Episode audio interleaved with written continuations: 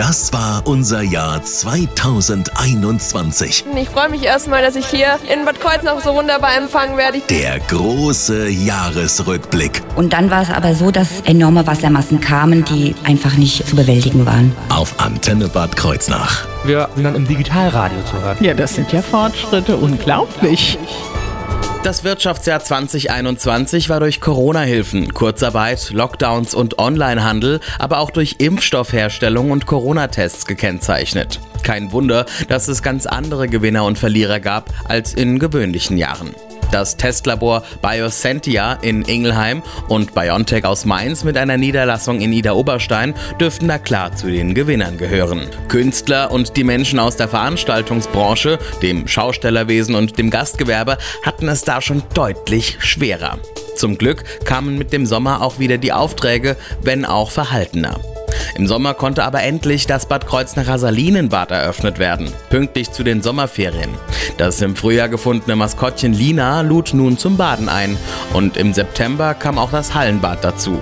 Dazu erklärte der Geschäftsführer der Kreuznacher Badgesellschaft Klaus-Dieter Dresbach. Wir sind froh nach zweijähriger Bauzeit dann auch äh, nach dem Baggerbiss, der im Jahr 2019 im September erfolgt ist, dann auch pünktlich im September wieder das Bad zu eröffnen, sodass wir dann ab Montag für die äh, Schulen, für die Vereine und natürlich auch für die Familien, Kinder und die Sportschwimmer das Bad eröffnen können. 18,5 Millionen Euro wird das neue Kombibad im Salinental insgesamt gekostet haben, wenn es im neuen Jahr mal fertiggestellt sein wird.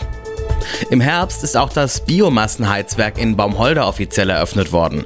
Verbandsgemeindebürgermeister Bernd Alsfasser hat beim offiziellen Festakt die Beziehungen zur US-Gemeinde gelobt. Selbstverständlich bin ich froh darüber, dass Baumholder seit 2015 als dauerhafter Standort geführt wird.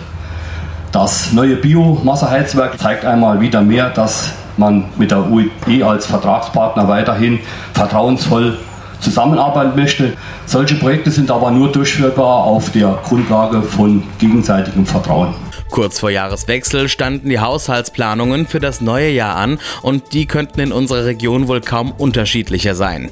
Während in Bad Kreuznach der Haushalt durch den Stadtrat blockiert wurde, weil einige Stadträte größere Sparanstrengungen verlangten und weil es Kritik an den Debatten gab.